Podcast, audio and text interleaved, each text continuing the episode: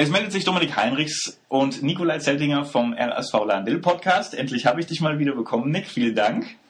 Schön, dass du da bist. Ja, hallo zusammen. Wir melden uns live aus der August-Bebel-Halle und ich wollte den Nikolai mal ein bisschen fragen, wie denn die Planung auf die neue Saison so läuft. Wie sieht's denn momentan aus bei euch? Ja, wir haben unsere personellen Planungen soweit, soweit abgeschlossen. Wir haben ja dieses Jahr einen großen Umbruch vor uns.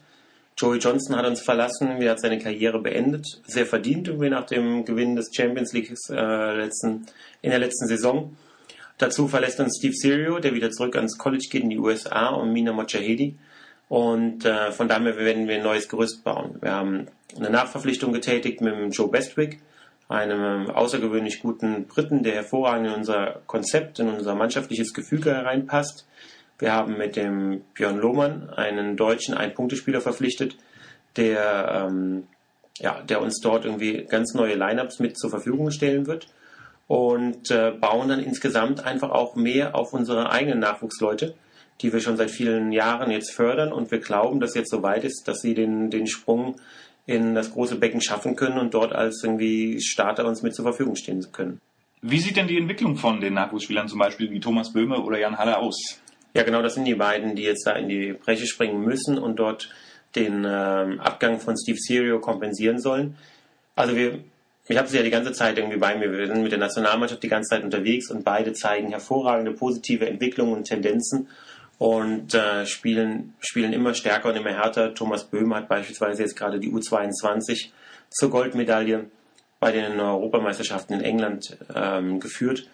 Und ähm, ja, und ebenso macht Jan Haller hier eine ganz, eine ganz besonders gute äh, Figur hier mit dem mit der Herren-Nation. Und ich glaube, wir sind einfach so weit, dass sie jetzt an der Seite von Mikey Pay, der natürlich das Team weiter führen und, und, ja, und leiten wird, ähm, dort eine gute, eine gute Rolle spielen werden. So, neben mir sitzt jetzt noch Jan Haller, der ja gerade ein großes, großes Lob von Nikolai Zeltinger bekommen hat. Wie glaubst du denn, Jan, dass äh, deine Saison nächstes Jahr aussehen wird? Ja, das hört man natürlich gern. Ähm, ja, ich bin da auch ganz froh, dass äh, Nick äh, Tommy und mir da so das Vertrauen gibt. Ähm, jetzt liegt es an uns, dass wir ihm das zurückzahlen in der nächsten Saison. Also ähm, ich denke, jetzt im Sommer sind wir momentan dabei, dass wir da äh, auf einem guten Weg sind, ihm das schon zurückzuzahlen. Dass er in der Nationalmannschaft auch immer mehr auf uns setzt und ähm, also Tommy und ich, wir, wir haben da ein großes Selbstvertrauen und ja, auch wenn die Paralympics dann Mitte September gerade vorbei sind, dann die Bundesliga-Saison schon wieder vor der Tür steht. Also bei mir persönlich ist es dann nicht so, dass ich dann denke, oh, erstmal jetzt frei haben und bla bla bla. Also ich habe da richtig Bock auf die neue Saison und will da jetzt äh, auch beim RSV dann durchstarten. Hat der Coach dir denn eine, eine Rolle angedacht, die er dir für die nächste Saison gegeben hat? Also da haben wir jetzt so direkt noch nicht drüber gesprochen, weiß ja nicht, ob das noch passiert, aber ähm, im Großen und Ganzen sehen wir ja, wie die Spieler verpflichtet wurden, wie, äh, wie die Spieler jetzt ersetzt werden sollen und von daher ähm, kann man sich ja so ein bisschen ausmalen, wie so seine eigenen, wie man, wie so die eigene Rolle so ein bisschen aussehen wird. Und ähm, ja, wenn man hört, was er eben gesagt hat, dann ähm, werde ich, denke ich mal, was jetzt für die Spielanteile angeht, eine etwas größere Rolle spielen als noch letzte Saison, obwohl ich da auch schon sehr zufrieden war für mein erstes Jahr hier. Ähm, aber wird man einfach sehen. Es hängt, glaube ich, größtenteils davon ab, wie ich mich präsentiere und wie ich spiele und trainiere und dann kommt das alles von allein. Am 26. August geht es nach London zu den Paralympics. Kannst du uns dazu ein paar Worte sagen?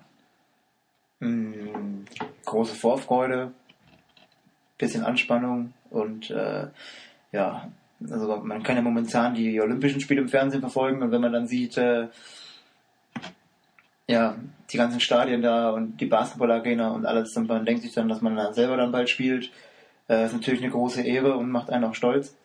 Jetzt hatten wir vor kurzem die Einkleidung in Mainz, wurden da eingekleidet von Adidas und äh, Bogner und hatten dann da, glaube ich, wir haben es mal gezählt, 62 verschiedene Klamotten bekommen. Und äh, ja, es ist schon alles eine große Sache, aber letztendlich fahren wir dahin, um unsere Spiele zu gewinnen. Und ähm, die Eröffnungsfeier werden wir mit Sicherheit, mit Sicherheit genießen. Und ähm, wenn dann irgendwann die Abschlussfeier ist, werden wir das auch genießen. Und wir werden natürlich auch alles drumherum genießen, aber im Großen und Ganzen wollen wir eigentlich in der Zwischenzeit unsere Spiele gewinnen und so weit wie möglich kommen. Wir versuchen auch ähm, während der Paralympics mal einen Podcast äh, zu machen. Das äh, hoffen wir, dass es funktioniert. Und äh, bis dahin wünsche ich euch alles Gute.